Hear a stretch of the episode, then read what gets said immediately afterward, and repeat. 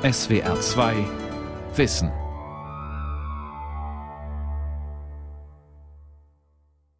Mit der SWR 2 Aula und dem Thema Bestien, Testosteronmonster, Vergewaltiger am Mikrofon Ralf Kaspari.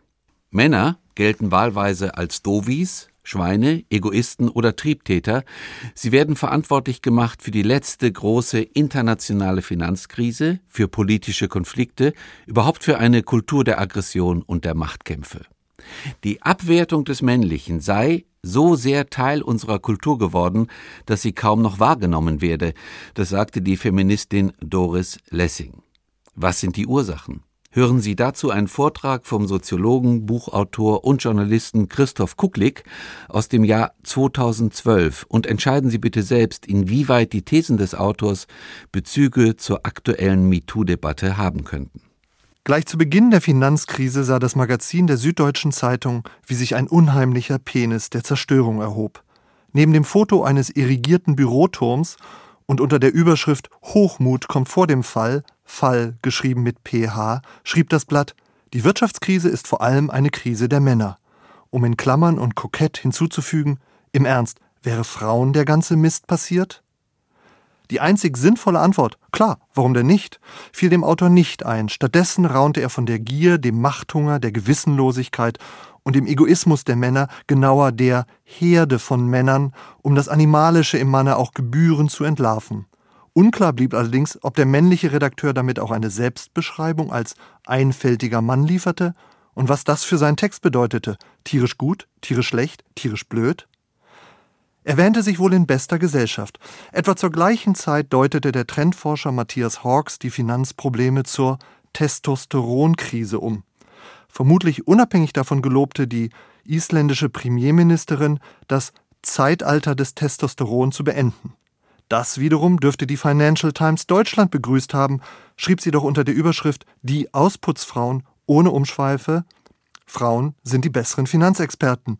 Nun sollen sie die Trümmer der Männer wegräumen und mit ihrem Gespür für Risiken den nächsten Absturz verhindern. Die Welt war wieder in bewährte Geschlechterkategorien sortiert. Kriegstreiber und Trümmerfrauen, die Männer reißen ein, die Frauen bauen auf, Testosteron zerstört, Östrogen heilt. Man würde vermutlich unnötig strenge Maßstäbe anlegen, verlangte man eine halbwegs plausible Erklärung dafür, warum der schwankende Testosteronspiegel einer Männerpopulation sich auf die internationale Finanzwelt auswirken soll, etwa auf die globalen Ungleichgewichte von Handelsströmen oder auf das Kleingeschriebene der Euro-Verträge, die erst mit einem Jahrzehnt Verzögerung ihre Fehlerhaftigkeit offenbaren. Ach, da solle man nicht kleinlich sein, es reiche doch schon der Hinweis, dass vor allem Männer als Banker arbeiten. Klar, und so viele Kinder scheitern bereits in der Grundschule, weil dort überwiegend Frauen unterrichten. Also nochmal, worum geht es? Welchen Erkenntniswert erhoffen sich die Autoren, wenn sie die Finanzkrise und die meisten anderen Krisen unserer Welt Männern in die Schuhe schieben? Was genau meinen sie damit? Denn es dreht sich ja nicht nur um die Wirtschaftskrise. Als sich im vergangenen Jahr überwiegend Männer in Davos zum Elitegipfel trafen, legten sie ein Papier vor mit dem hoffnungsfrohen Titel Sechs globale Herausforderungen, eine Lösung. Frauen. Feminine Linderung versprechen sie sich unter anderem bei Arbeitslosigkeit und Kriegen, in Fragen der Bildung und der alternden Gesellschaft. Was im Umkehrschluss vermuten lässt, in diesen Fällen sind Männer das Problem oder sie erzeugen es. Diese Diagnose würde wohl der ehemalige französische Außenminister Kouchner teilen, der in pompöser Schlichtheit konstatierte, Fortschritt wird durch Frauen erzielt. Dass Männer im Kontrast dazu als Feinde der Menschheit gelten müssen, hat die Zeit schon vor zehn Jahren getitelt. Da darf die SPD nicht fehlen, die in ihrem aktuellen Grundsatzprogramm in Kapitel 3.4 fordert, wer die menschliche Gesellschaft will, muss die männliche überwinden. Sollten wir daraus folgern, dass die Herren Gabriel und Steinmeier einen minderen Anteil an Menschlichkeit besitzen als die Damen Nahles und Kraft? Und wann wäre dieser Logik nach eine Gesellschaft endlich hinreichend unmännlich, also menschlich, wenn sie 50 Prozent oder 33 oder 17 Prozent Männlichkeit enthielte? Und wie viel enthält nochmal die jetzige? Ach, darum geht es auch nicht? Aber worum dann? Worum genau? Womöglich sind diese antimaskulinen Aussagen ja nur zu verstehen, wenn und weil sie eben nichts Genaues meinen. Weil sie nur ein vages Unbehagen äußern, das davon lebt, immer unpräzise und daher stets irgendwie plausibel zu sein.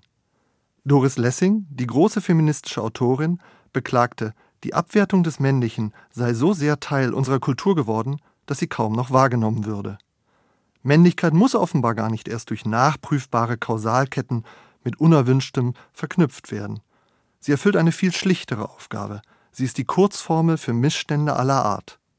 So wie wir gelernt haben, schneller Reize wegen, Bildschirme und Plakatwände mit nackten Frauen zu füllen, so haben wir uns antrainiert, jedem Problem einen männlichen Defekt beizugesellen, der es irgendwie verursacht haben soll. Kausalitätspornografie. Das erlaubt es, Männer so pauschal an den Pranger zu stellen wie keine andere Gruppe. Um nur ein Beispiel zu nennen, kürzlich wurde bekannt, dass etliche Fluglinien Männern verbieten, neben alleinreisenden Minderjährigen zu sitzen. Begründung, sie könnten sich an den Kindern und Jugendlichen vergehen. Alle Männer werden so als wahrscheinliche Triebtäter gebrandmarkt. Man muss nicht einmal wissen, dass sexuelle Übergriffe an Jugendlichen zu 20 bis 40 Prozent von Frauen ausgeübt werden um die geschlechtliche Sippenhaft dieser pauschalen Vorverurteilung zu erkennen. Doch ein Proteststurm gegen die Airlines blieb aus, denn es gilt im Zweifel gegen den Mann. Aber woher kommt dieser antimännliche Reflex? Warum erlauben wir uns, in der trister Tumpheit über Männer zu urteilen? Es ist notwendig, für die Antwort ein wenig auszuholen. Feministinnen gelten landläufig als Hauptschuldige am verbreiteten Männerhass, Mal sollen die radikalen feministischen Varianten der Nach-68er für unser schäbiges Männerbild verantwortlich sein, mal wird die erste Welle der Frauenbewegung Ende des 19. Jahrhunderts als Quelle genannt. Beides ist falsch. Der Feminismus hat die Ideologie der bösen Männlichkeit nicht erfunden. Er hat diese nur für eigene Zwecke genutzt und oft sogar richtige und politisch segensreiche Schlüsse daraus gezogen. Das Stereotyp vom unmoralischen, gewalttätigen, sexuell unersättlichen Mann ist weit vor dem Feminismus entstanden, an einer historischen Schlüsselstelle zu Beginn der Moderne um 1800. Die Geburt des maskulinen Zerrbildes ist also unmittelbar mit der Geburt der modernen Gesellschaft verbunden. Seither schreiten beide, Moderne und Männlichkeit, gemeinsam und untrennbar durch die Historie. Das Unbehagen an der Moderne wurde zum Unbehagen am Mann. Um 1800 kommt als historische Neuerung ein Diskurs auf, der Männer als naturhaft unmoralisch, egoistisch, asozial, gefühlskalt, kommunikationsunfähig charakterisiert. Die Vorwürfe beginnen etwa um 1765, im Jahre 1779 weiß der schottische Aufklärer William Alexander bereits, der Mann ohne weibliche Begleitung ist ein gefährliches Tier der Gesellschaft.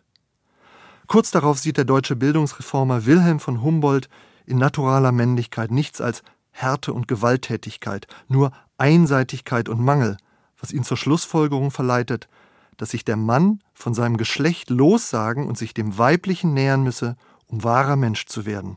Die SPD hat von ihm gelernt.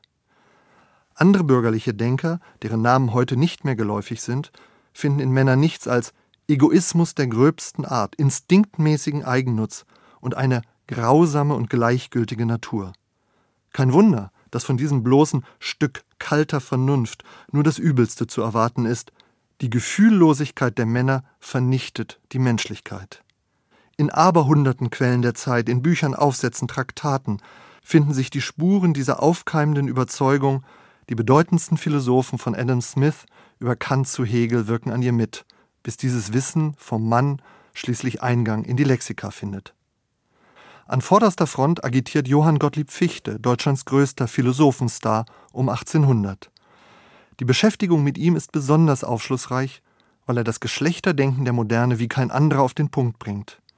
Gemeinhin wird er als übelster Frauenfeind geführt, denn in der Tat, er spricht verheirateten Frauen jegliches Recht ab und verlangt, sie hätten alle Individualität aufzugeben, um sich ganz dem Manne zu unterwerfen. Aber warum? Weil der Mann derart überlegen ist und von solch höherer Beschaffenheit, dass sie vor ihm zu kriechen habe? Keineswegs. Der Grund klingt weitaus hässlicher für den Mann, von dem Fichte vermutlich das abfälligste, das heimtückischste Bild zeichnet, das je entworfen wurde. Männer sind für ihn pure Triebtiere, allein der niedern Sinnlichkeit nachjagend, der Geschlechtslust, worin das Wesen der Unmoralität besteht.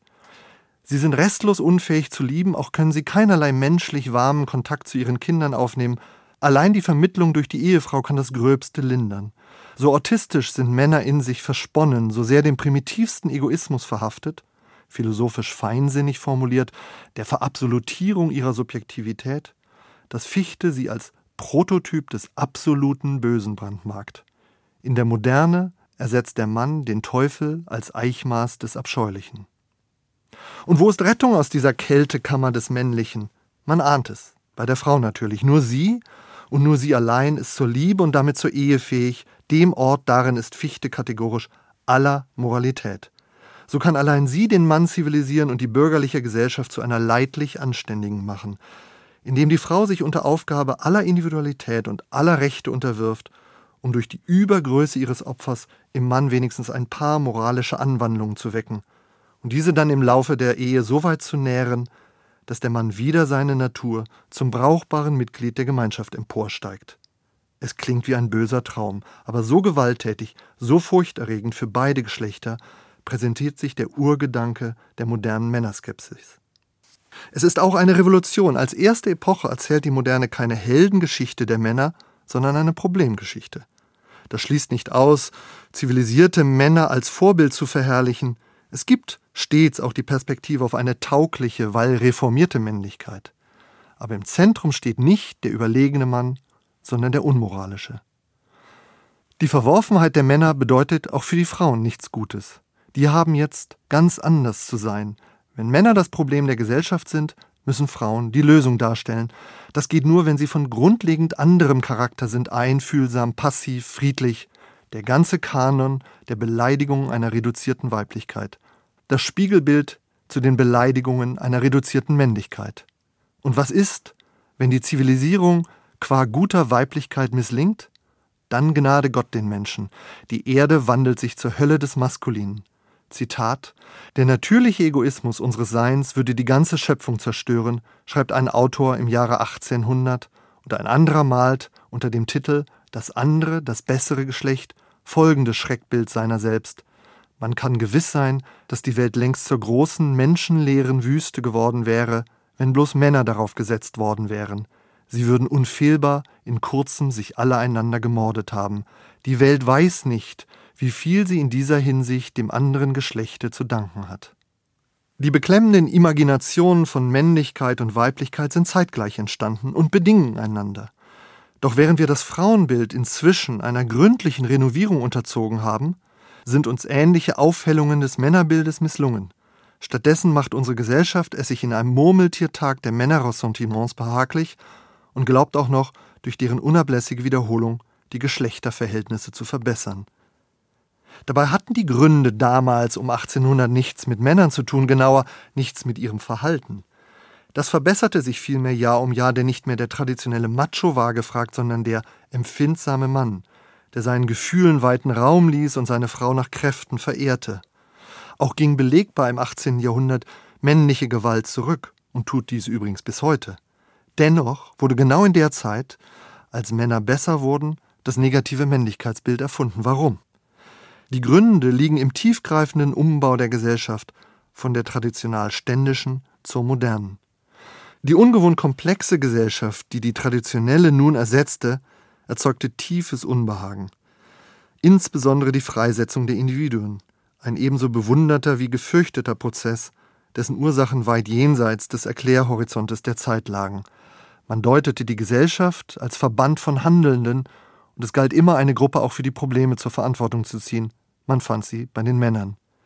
Hinzu kam ein gravierender Umbau im Menschenbild der Moderne. Frühere Zeiten erachteten den Menschen als ein Wesen, dem unveränderliche letzte Zwecke eingeprägt waren, die dafür sorgten, dass alle Menschen in einem geordneten, gottgewollten Zusammenhang miteinander standen.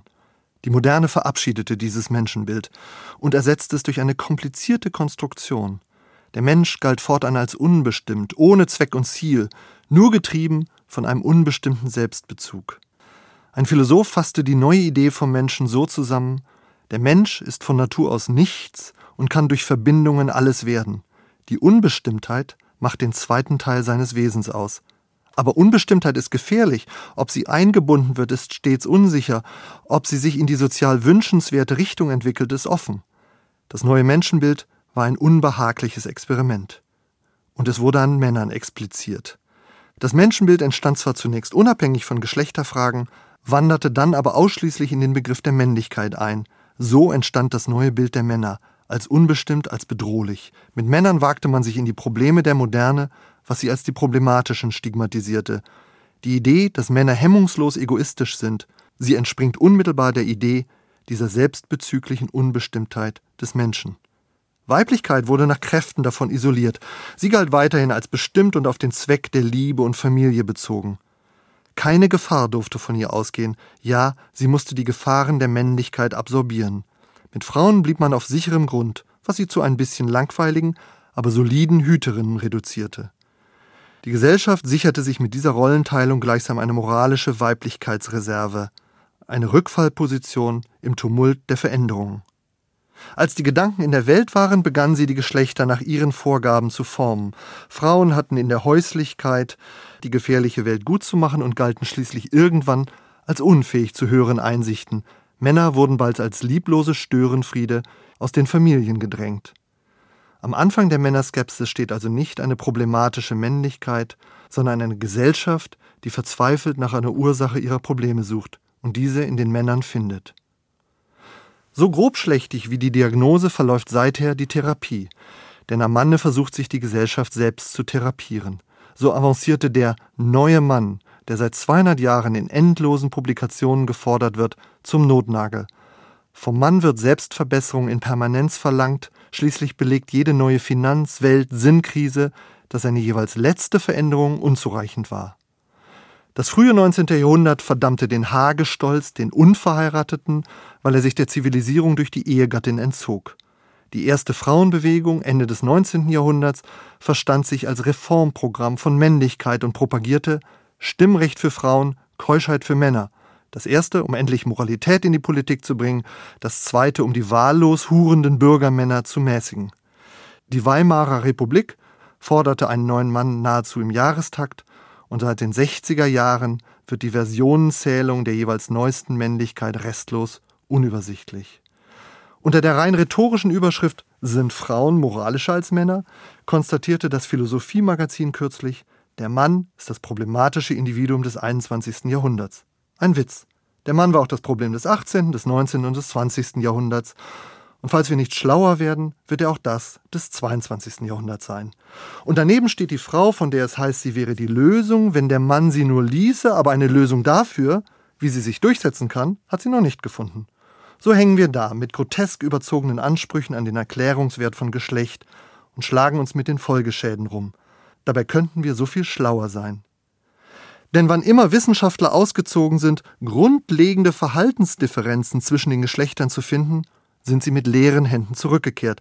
Alle Versuche, Unterschiede biologisch festzuzurren, sind gescheitert. Und auch die jüngsten Anstrengungen der Neurosexisten, ewiges Weib und ewiges Mann in den Hirnen zu finden, sind in einem Fiasko gescheitert. Statt stabiler Naturen finden Forscher etwas viel Irritierenderes. Die federleichte soziale Erzeugbarkeit von Geschlecht. Unterschiede zwischen Männern und Frauen, aber auch innerhalb der Geschlechter, lassen sich bei Experimenten mit geringem Aufwand erzeugen oder nivellieren. Meist reichen wenige Worte. Männer gelten als begabter in visuell-räumlicher Vorstellung, was sich in Untersuchungen bestätigen lässt. Sagt man Frauen hingegen vor einem Experiment, ihre räumliche Vorstellungskraft sei ebenso gut, dann verschwinden die Unterschiede zu den Männern. Sagt man Männern, sie seien schlechter, dann schneiden sie schlechter ab. Frauen, so will es das Klischee, gelten als empathischer, versierter im Erkennen von Gefühlslagen. Es sei denn, man sagt Männern, sie seien darin ebenso bewandert, schon erweisen sie sich bei entsprechenden Tests als nicht minder feinfühlig. Wissenschaftler nennen dieses Verfahren Priming, die Impfung mit oder die Dämpfung von Stereotypen. Es scheint, dass die Effekte sogar umso stärker sind, je subtiler das Priming erfolgt, je beiläufiger der Abbau von Klischees. Auf der Strecke bleibt dabei jede Form von substanziellem, stabilem Unterschied zwischen den Geschlechtern. Geschlechterverhalten entsteht nicht durch Hormone, es entsteht durch Worte, durch das, was wir reden und uns einreden. Wenn wir es uns nur lange genug einreden, kann es aussehen wie Natur. Aber nicht einmal die Wirklichkeit fügt sich noch den stereotypen Formvorschriften der Geschlechter. Sogar im Kern der vermeintlichen Unterschiede bei Moral, Gewalt, Gier häufen sich die Belege für ein Geschlechterpatt. Beispiele. Geschiedene Männer kommen ihren Unterhaltspflichten nicht immer nach. Ja, aber wenn Frauen zahlen müssen, überweisen sie deutlich seltener. so eine Studie des Justizministeriums. Häusliche Gewalt ist vor allem Männersache? Nein, sie wird von beiden Geschlechtern etwa zu gleichen Teilen ausgeübt, wie Studie um Studie seit den 70er Jahren zeigt. Mit folgenden Unterschieden. Frauen misshandeln männliche Kinder deutlich häufiger, Männer verursachen schwerere Verletzungen. Frauen führen anders, demokratischer. Oft ist das Gegenteil der Fall und manche Frauen greifen zu besonders autokratischen Methoden, wie unter anderem eine Studie des Forschungsinstituts zur Zukunft der Arbeit ergab. Frauen bereichern sich weniger, nicht die weiblichen Vorstandsvorsitzenden in den USA. Die verdienten im Jahre 2009 rund 43 Prozent mehr als der Durchschnitt ihrer männlichen Kollegen. Solche Befunde dürfen nicht als Kritik missdeutet werden oder als Retourkutsche gegen die Frauen. Nein, es sind gute Nachrichten. Sie unterwandern die Illusionen von der Geschlechterdifferenz. Männer und Frauen nutzen Gelegenheiten, suchen ihren Vorteil, sichern ihre Macht, streben nach Reichtum und boten andere aus, unterstützen oder traktieren einander. Was auch sonst. Die einzige plausible Einsicht, die aus den Genderwissenschaften zu ziehen ist, hat die Literaturwissenschaftlerin Barbara Finken kürzlich in einem Interview eher beiläufig gezogen. Es gibt keine Natur. Männer haben keine, Frauen auch nicht. Doch wo Natur nicht wirkt, wirken Worte. Deshalb hat der Sermon von der bösen Männlichkeit Auswirkungen. Deshalb ist es nicht gleichgültig, dass wir das antimaskuline Priming tagtäglich vollziehen. Seit 200 Jahren werden Männer unter dem Verdacht ihrer Unmoral sozialisiert. Das hinterlässt Spuren, etwa bei der Kriminalisierung. Der Mainzer Juraprofessor Michael Bock konstatiert die Diskriminierung der Männer vor unseren Gerichten. Die ist nicht neu. Sie hat angefangen, nachdem die Idee der gefährlichen Männlichkeit sich durchgesetzt hatte. Seither werden praktisch nur noch Männer bestraft, Frauen dagegen entkriminalisiert. Historiker sprechen vom mysteriösen und kaum erforschten Verschwinden der Frauen aus der Kriminalstatistik. Heute stellen Frauen nur noch rund 5 Prozent aller Gefängnisinsassen in Deutschland, eine weltgeschichtliche Minimalquote. In vormodernen Zeiten waren regelmäßig 30 bis 60 Prozent der Tatverdächtigen weiblich. Als Frau Zschäpe, Mitglied des Mordtrios vom nationalsozialistischen Untergrund, verhaftet wurde, resonierten etliche Kommentatoren darüber, ob eine Frau zu solchen Taten tatsächlich in der Lage sei oder ob sie nur verführt worden war von den männlichen Tätern. Frauen wird eben immer noch nicht das volle Maß moralischer Verantwortlichkeit gewährt. So schaden die Worte von der hässlichen Männlichkeit auch den Frauen. Die geringe Neigung, Vorstandsposten und andere Toppositionen mit Frauen zu besetzen, dürfte nicht darin begründet sein, dass Frauen fachlich schlechter sind.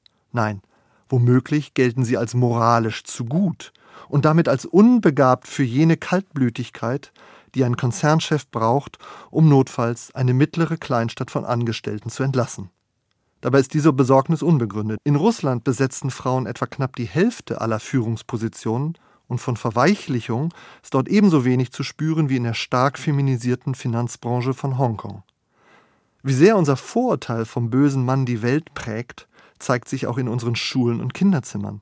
Eine Befragung von Lehrern, Sozialarbeitern und Medizinern ergab, dass deren Beschreibung von Männlichkeit durchgängig latent oder ganz offen negativ war, und zwar in einem Ausmaß, das den Forschern erschreckend erschien. Auch legen Eltern ihren Söhnen ein deutlich engeres Verhaltenskorsett an als ihren Töchtern. Die Geschlechtergrenzen werden bei Jungen viel strenger patrouilliert, während Mädchen zum Überschreiten ihrer Grenzen ermutigt werden. Töchter als Spielplatzrabauken, prima. Söhne in Ballettröckchen, oh weh. Die Probleme, die sich daraus ergeben, werden allerdings hartnäckig ignoriert. Es herrscht nämlich ein großes Zögern, auch Jungen als Produkte ihrer Umwelt zu beschreiben. Eine renommierte Bildungsforscherin hat untersucht, welche Faktoren Mädchen in Schulen benachteiligen. Dass längst mehr Jungen ins Hintertreffen geraten sind, quittierte sie mit der Forderung, sie sollten sich halt mehr anstrengen. Äußere Umstände gelten bei Jungen nicht. Es ist das alte Lied. Frauen werden gemacht, Männer machen. Oder sie machen eben nicht. So oder so, Selbstschuld. Und seien es Erstklässler. So könnte und wird es wohl noch weitergehen. Der Abschied vom fatalen Männlichkeitsbild steht nicht zu erwarten. Nur ein komplettes Umdenken würde dieses Ende einleiten.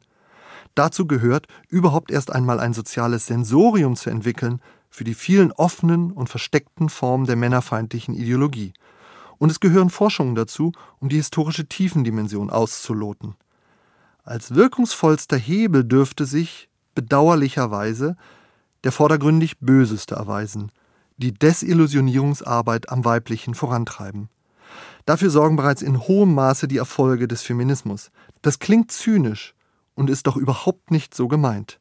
Je mehr Frauen endlich in bislang versperrte Positionen vordringen, als Kanzlerin, Bankerin, Chefin, Soldatin, Müllwerkerin, umso deutlicher wird, dass die Gesellschaft dadurch zwar fairer, aber nicht besser wird. Die Probleme einer modernen Gesellschaft bleiben, denn das Weibliche rettet nicht. Das bedeutet, das Männliche zerstört nicht. Wir haben die Welt 200 Jahre lang so eingerichtet, dass der gegenteilige Anschein entstehen könnte. Wir dürfen uns nun davon lösen. Aber erst wenn wir Frauen genauso, Verzeihung, scheiße finden wie Männer, so unmoralisch, egoistisch, verantwortungslos, kommen wir vielleicht auf die Idee, keines der Geschlechter mehr mit solchen Etiketten zu versehen.